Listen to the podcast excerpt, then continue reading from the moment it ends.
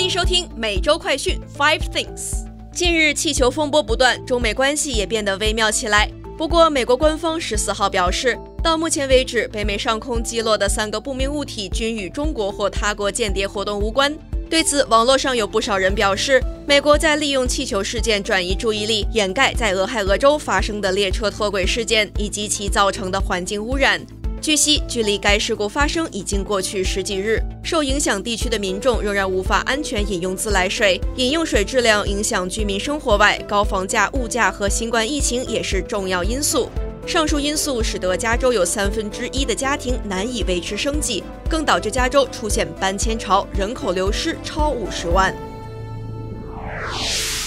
带您关心详细新闻内容。美国没有证据表明三个空中物体与中国或他国的间谍活动有关。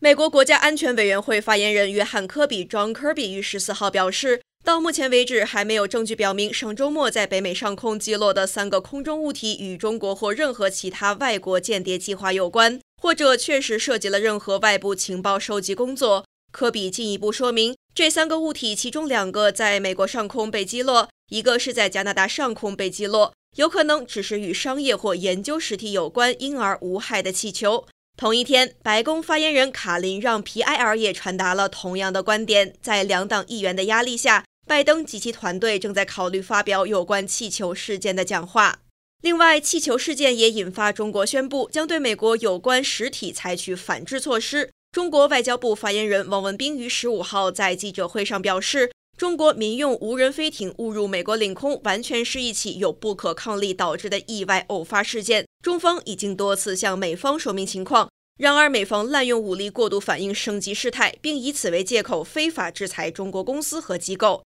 他并补充说明，中国对此表示强烈反对，将依法对损害中国主权安全的美国有关实体采取反制措施，坚决维护中国主权和正当权益。加州三分之一家庭收入不足以维持生计。美国商务部十五号表示，今年一月份整体零售销售额比去年十二月份增加了百分之三，反转去年十二月下滑百分之一点一的颓势，增幅也高于彭博仿调经济学家预期的中位数百分之二。不过，一月零售销售增幅创近两年最大，凸显出消费者对商品的强劲需求，也可能使物价持续居高不下。剔除汽油和汽车的零售销售则月比增长百分之二点六，同样创下近两年来最大增幅。这些数字都未经通胀调整。消费虽然强劲，但是美国西海岸加州的一些家庭却入不敷出。根据加州联合之路实际成本衡量标准指出，该州有三分之一，超过三百五十万个家庭收入不足以维持基本生计。即便加州目前最低工资为每小时十五点五美元。但实际上还是有不少人难以维持生活。根据房地产网站 Zillow 分析发现，在最低工资为十五点五美元的情况下，需要两份全职工作才能在洛杉矶负担得起一房卧室公寓；需要二点七份全职工作才能负担得起两房公寓。明年，加州选民将决定两项与工资相关的措施，以应对高昂的生活成本和通货膨胀。第一项是将州最低工资提高到十八美元，另一项则是建立一个快餐业委员会。该委员会届时将有能力把快餐员工的最低时薪提高至二十二美元。本月三号，一列载有路易斯和多种危险化学品的列车在俄亥俄州哥伦比亚纳县脱轨后，因爆炸着火引起有毒化学物质扩散到空中。尽管疏散令解除，当地政府部门官员多次告诉居民当地空气品质安全，且供水没有受到污染，但是在附近的溪流中逐渐有死鱼出现，也有部分周边动物发现死亡，甚至有些居民返回住所后出现了头痛、恶心等情况。俄亥俄州州长德维恩于周三表示，虽然相关部门已经对水源进行了初步检测且可安全饮用，但是出于高度谨慎的考虑。他仍强烈建议那些在本月火车脱轨事发地点附近的居民，在水质完全检测有最终结果之前，继续饮用瓶装水。目前，当地政府正在向人们提供瓶装水，一旦水质测试完成，将会立即通知民众。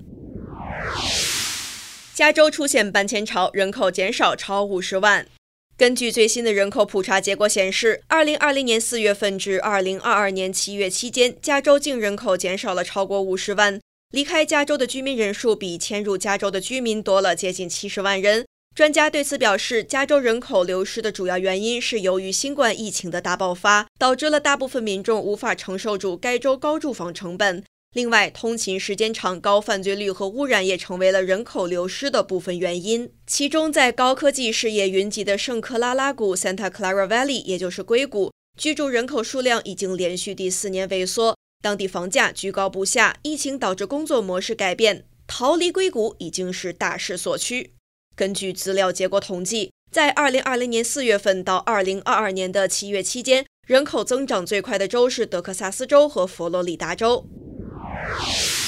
女性力量进一步彰显，纽约大学任命首位女校长。被誉为新常春藤名校之一的纽约大学于十五号宣布，六十五岁的琳达·米尔斯被任命为该校下一任新任校长。此次任命也使得她成为第一位纽约大学的女性校长。米尔斯目前是纽约大学的副校长和高级副教务长。在学术界，他以在社会工作方面的研究而闻名，尤其是在家庭伴侣虐待和治疗领域的研究。另外，他也是纽约大学暴力与康复中心的执行董事。他还是纽约大学海外留学和大学生活项目的高级副教务长。米尔斯在纽约大学担任了二十多年的教授和管理人员，在此期间，他也导演并制作了多部纪录片。米尔斯的任命也是继哥伦比亚大学、哈佛大学等高等学府之后，又一全球知名私立大学选择女性担任校长一职。其中，哈佛大学今年夏天将任职的校长盖伊 （Claudine Gay） 更是成为了继前任布朗大学校长西蒙斯 （Ross Simmons） 之后的第二位非裔女性校长。以上是今天的每周快讯 Five Things。更多完整新闻内容，请关注凤凰美洲台微信、Instagram、脸书、小红书、TikTok、YouTube、Twitter 等各社群平台。